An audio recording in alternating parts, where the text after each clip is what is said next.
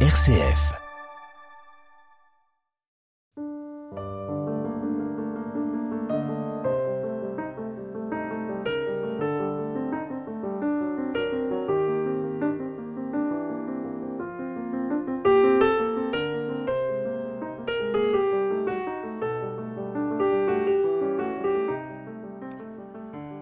Que signifie attendre? Être surpris par un événement qui nous révélera que l'attente n'est jamais ce qu'elle croit être. Que signifie être heureux? Connaître une plénitude, une satisfaction totale alors même que toute satisfaction sensible ou tout plaisir ne peut être conçu que par contraste. Est-ce dire que du paradoxe on ne peut comprendre qu'une chose, c'est qu'il ne peut être compris ni expliqué? Ou au contraire, la seule explication légitime n'est-elle pas de comprendre de manière plus profonde que le paradoxe est le cœur battant de la philosophie? Il ne s'agit pas seulement de logique, car la contradiction est au cœur du réel. Philosopher, c'est donc penser la contradiction et penser par la contradiction. C'est ce que nous allons décrypter dans le deuxième volet de dialogue grâce à vous, Pierre Dulot. Vous êtes professeur de philosophie en classe préparatoire. Votre objet de recherche est particulièrement la place de la technique dans notre monde. Vous avez publié avec Guillaume Morano L'âge du Minotaure, Penser la technique. Bonjour. Bonjour.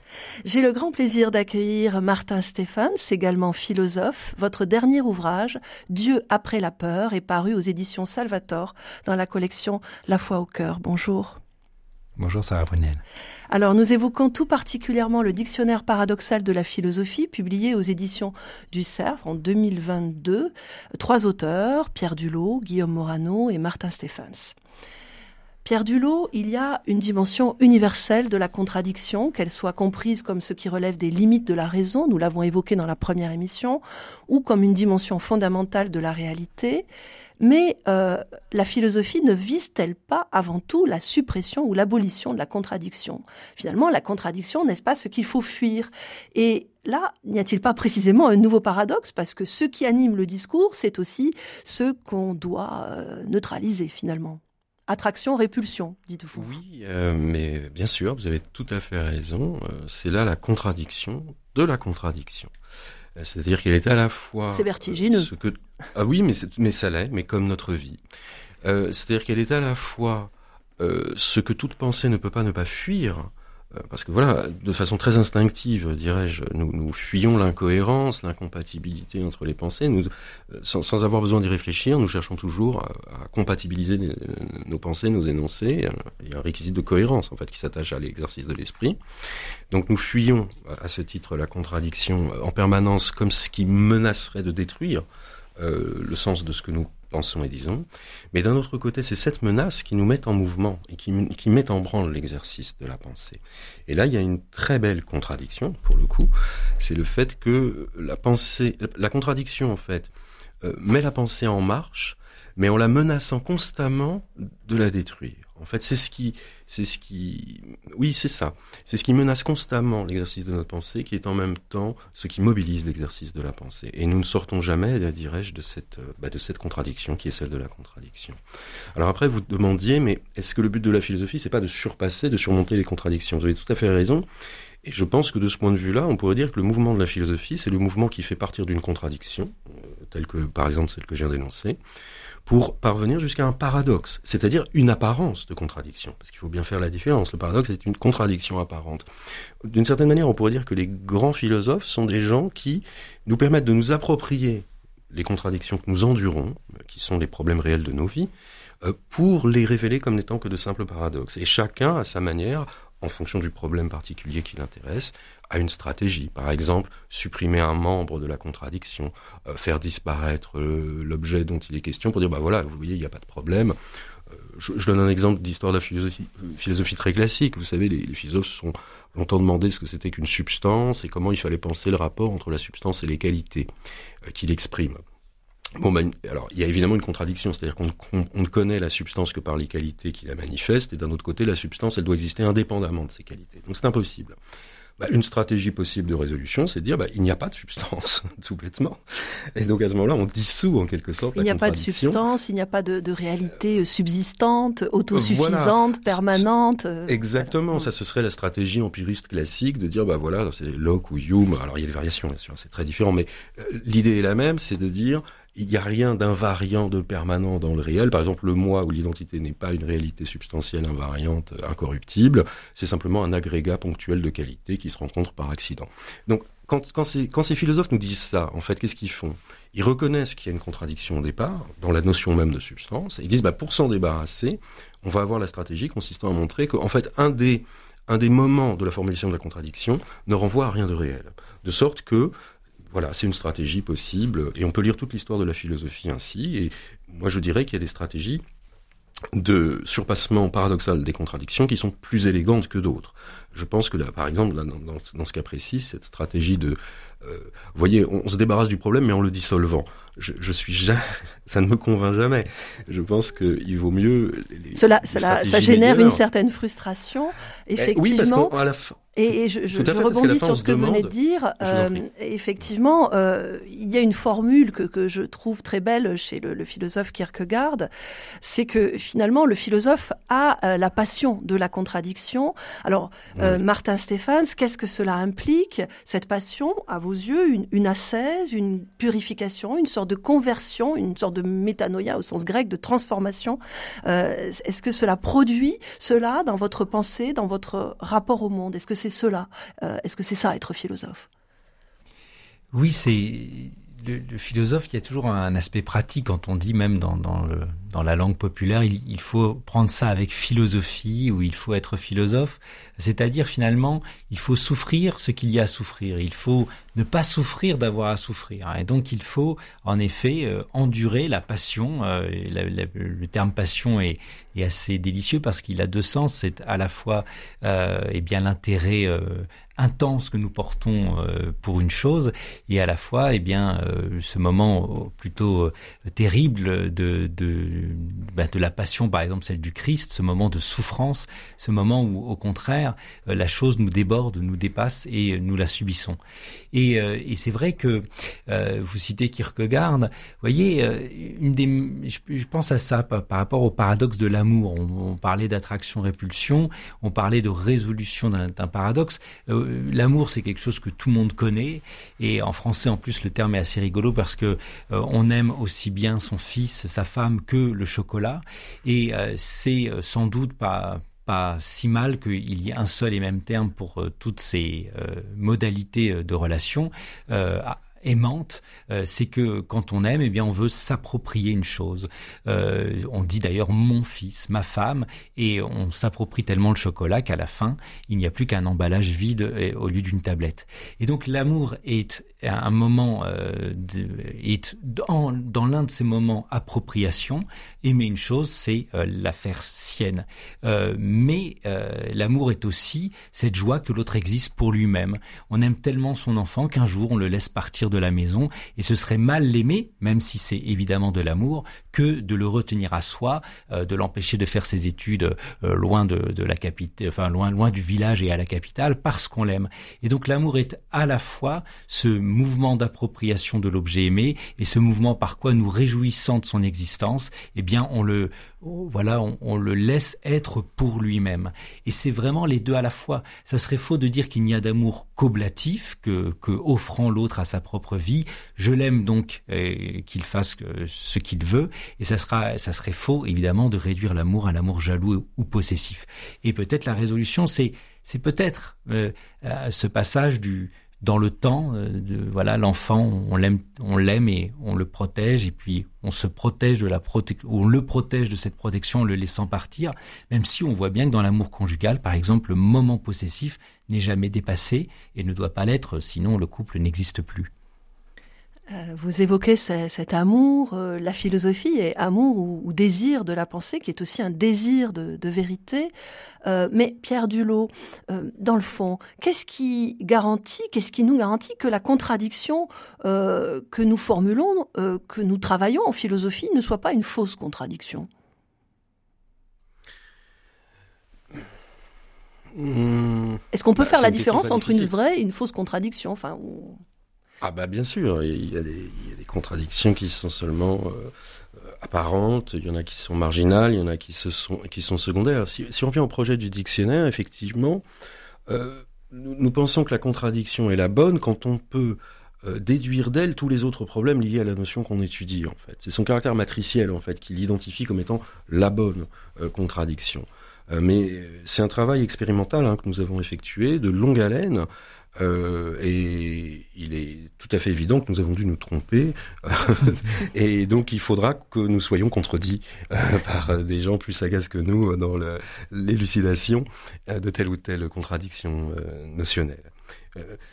Pour ajouter un mot à ce que disait Martin, qui était très très beau hein, sur l'amour, c'est vrai que c'est un des, une des contradictions de l'amour, c'est bien ça, c'est-à-dire qu'il tend à la fois une possession à laquelle il doit constamment renoncer pour être un amour authentique, hein, pour le dire d'un mot.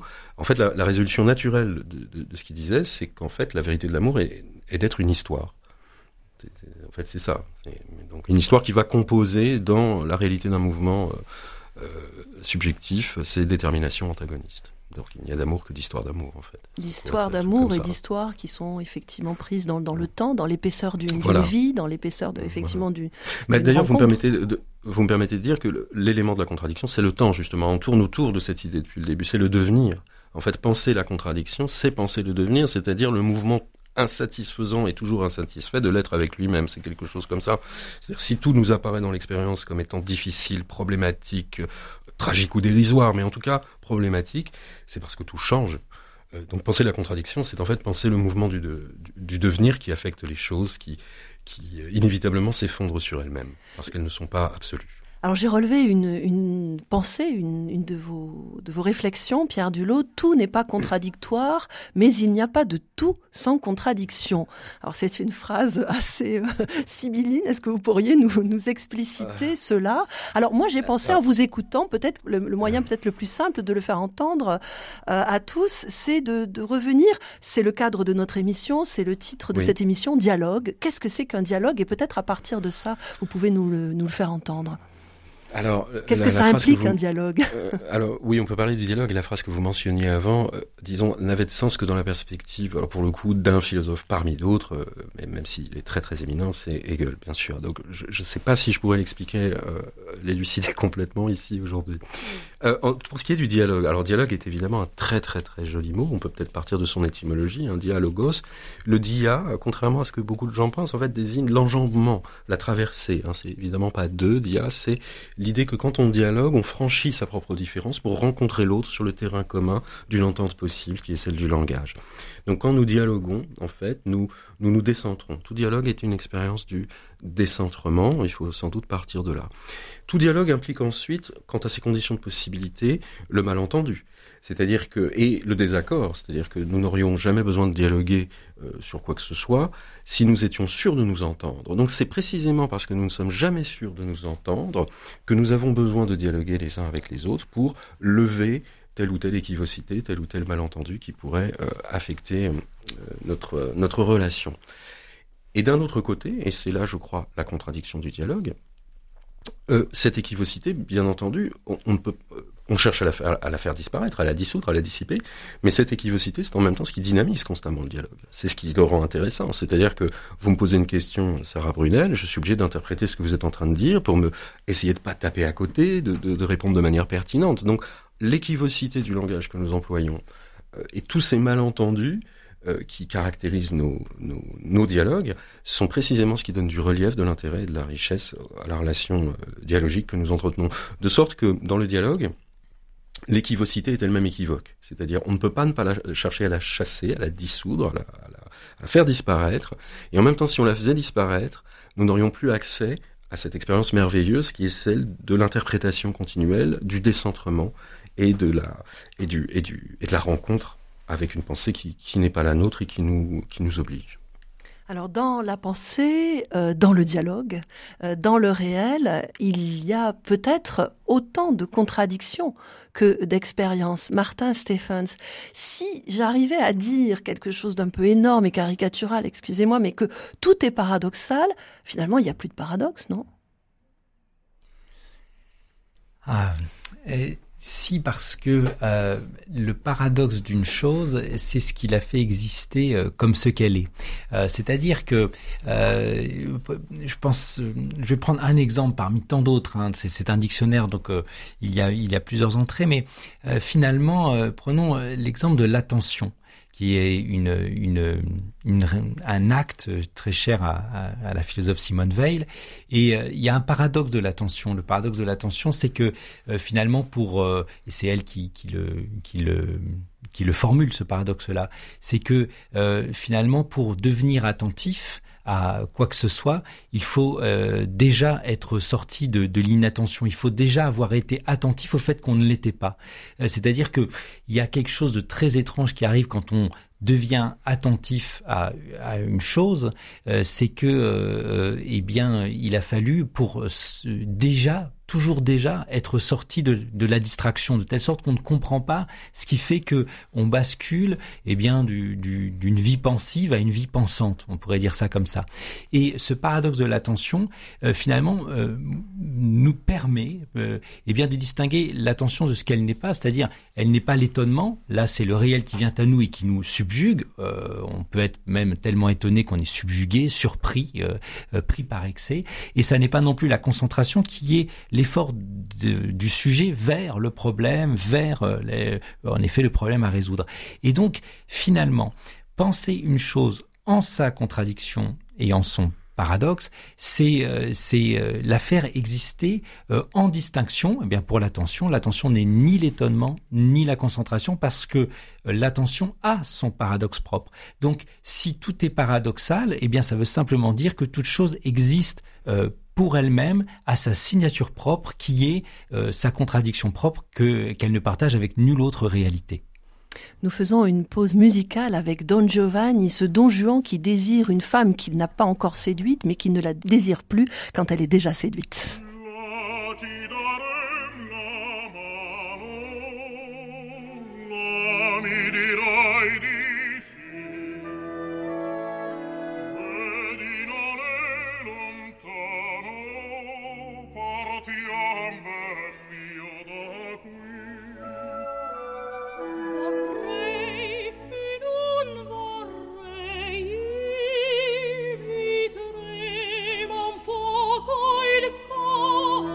Dialogue, présenté par Sarah Brunel. Nous venons d'évoquer cette figure de Don Giovanni de Mozart.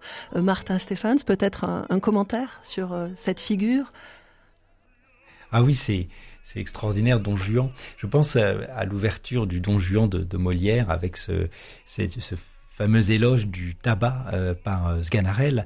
Et euh, on s'est longtemps demandé ce que venait faire ou plutôt on s'est pas assez demandé ce que venait faire l'éloge du tabac au début de, du, du, Don Juan.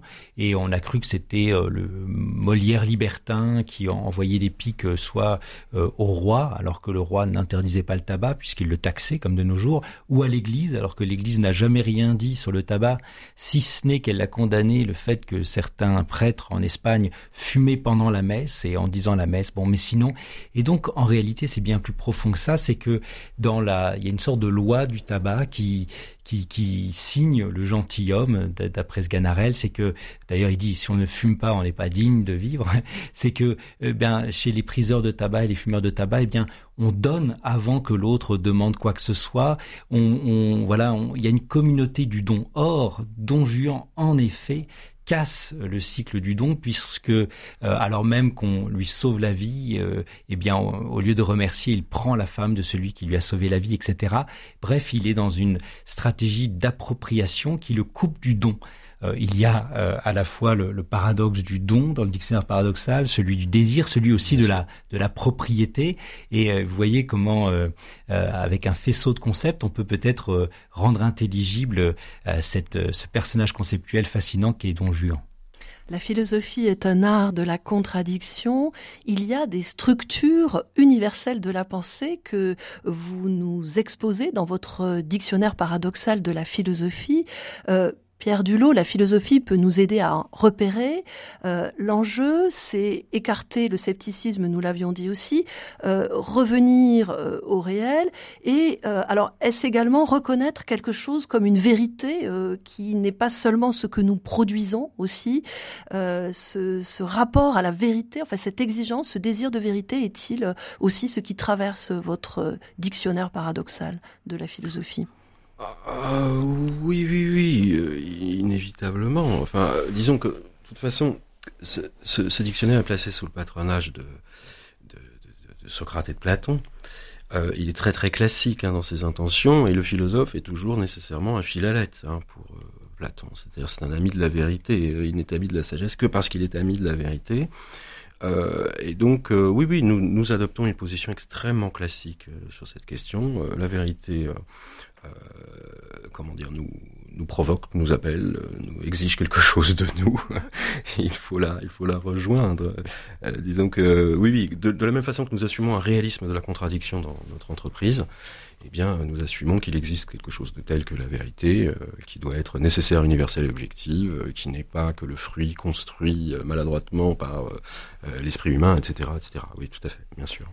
Et vous avez intégré, donc, euh, euh, oui, dans le dictionnaire, dans votre dictionnaire mmh. paradoxal, des notions qui ne sont pas toujours attendues, peut-être d'emblée dans un, mmh. du côté de la philosophie, mmh. être face à l'incompréhensible, Martin Stéphane, à l'inexplicable, à ce qui vient peut-être déstabiliser les, les, lois de la raison.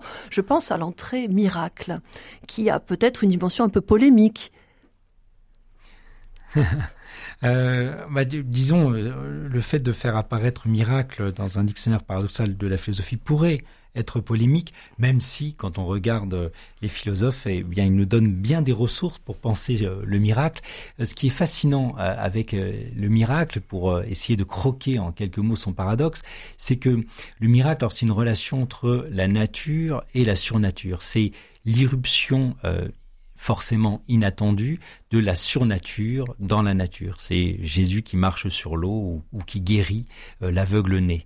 Euh, mais euh, le paradoxe du miracle, c'est que au fond, par là, il est simplement rappelé que la nature est de second ordre par rapport à la surnature dont elle provient par acte de création si l'on est chrétien.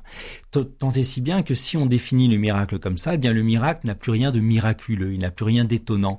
Et pour maintenir le caractère miraculeux et étonnant du miracle, il faudrait d'abord poser que nature et surnature sont à ce point séparés et euh, à ce point en, situation d'incommunication que eh bien le miracle est à proprement parler impossible. Donc si le miracle est possible, il n'a plus rien de miraculeux et pour qu'il soit vraiment miraculeux, vraiment étonnant, eh bien il doit être en réalité impossible.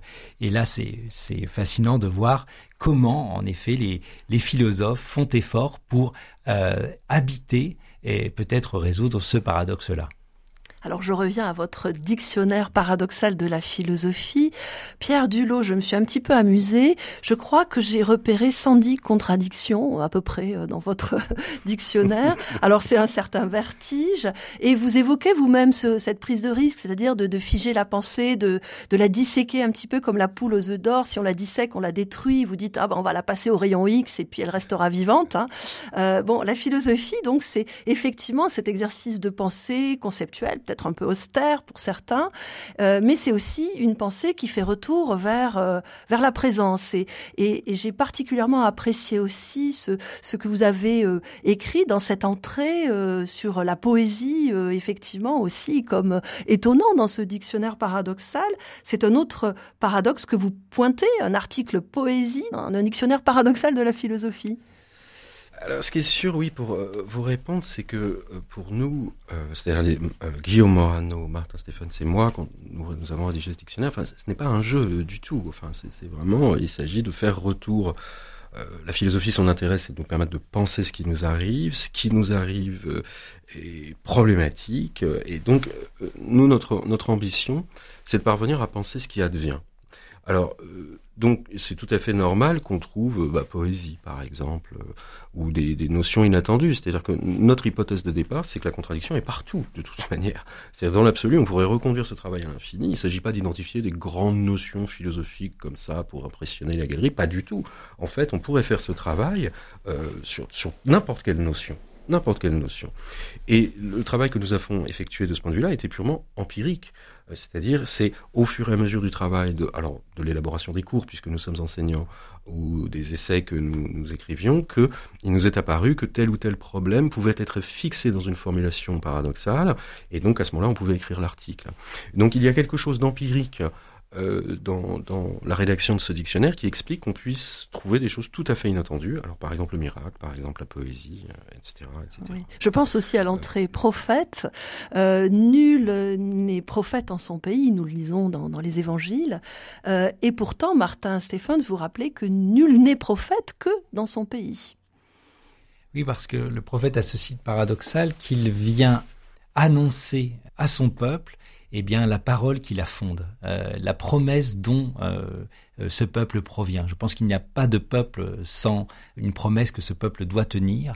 Et cette parole d'envoi, en réalité, eh bien, parce que à un moment donné nous fonctionnons, à un moment donné nos, nos mots sont des, des, monnaies comme ça qui, qui circulent sans sans sans s'apporter eux-mêmes dans, dans, le sens et la puissance sémantique qu'ils ont. Eh bien, à un moment donné, on a oublié cette promesse. Et, et le prophète, s'il est mal accueilli, c'est parce qu'il se fait gardien eh bien de, du, du coup d'envoi. Et, et, et s'il est d'ailleurs euh, globalement, quand on regarde l'Ancien Testament, prophète de malheur, eh bien c'est parce que il vient nous dire que cette parole qui nous est la plus intime est aussi celle que actuellement nous avons le mieux oubliée. Alors cette euh, évocation que vous venez de, faire, donc de, ce qui est, euh, on va dire, prophétique, de ce qui peut être poétique, de toutes ces, ces expériences où, euh, nous, où nous sommes mis à l'épreuve, on pourrait dire, par des contradictions. Euh, ma dernière question serait euh, finalement assez euh, simple, c'est-à-dire est-ce que euh, ces, contradictions que, vous pointez, votre objectif est-il de les, de, les expliciter, de les accompagner au plus loin? Euh, Est-ce ça d'abord la, la, tâche euh, du philosophe, euh, bien plus que euh, une de, on va dire, de d'avoir, euh, d'accéder. Je reviens à cette chose qui me hantait tout à l'heure, au tout du réel. Est-ce que ça n'est pas finalement comprendre que nous nous avons à faire le deuil de cette totalité, ou du moins que nous sommes plutôt dans des expériences plus fragmentaires, plus plus inachevées? Pierre Dulot. Mmh, oui, oui, oui, je vous entends. En même temps, euh, on n'éprouverait pas ce caractère fragmentaire, incomplet et fini de notre expérience si on n'avait pas déjà l'idée de la totalité. Donc là, évidemment, il y a un écartèlement euh, qui est sans doute un petit peu irréductible. Ce qui est sûr pour bien situer l'ambition de l'ouvrage, c'est que son seul propos, c'est de mettre, essayer de mettre de la lumière sur euh, les tensions qui traversent notre expérience et c'est déjà très bien. Il ne s'agit pas, c'est comme dans un mystère, c'est-à-dire que approfondir l'intelligence d'un mystère, ce n'est pas le dissoudre, euh, c'est lui donner la clarté qui lui revient. Merci infiniment Pierre Dulot et Martin Stephens. Le dictionnaire paradoxal de la philosophie, c'est le titre de l'ouvrage publié aux éditions du Cerf, coécrit par Pierre Dulot, Guillaume Morano et Martin Stephens. Merci à Christophe Morag à la réalisation technique et à Strasbourg à Théodore Johnny. Merci infiniment.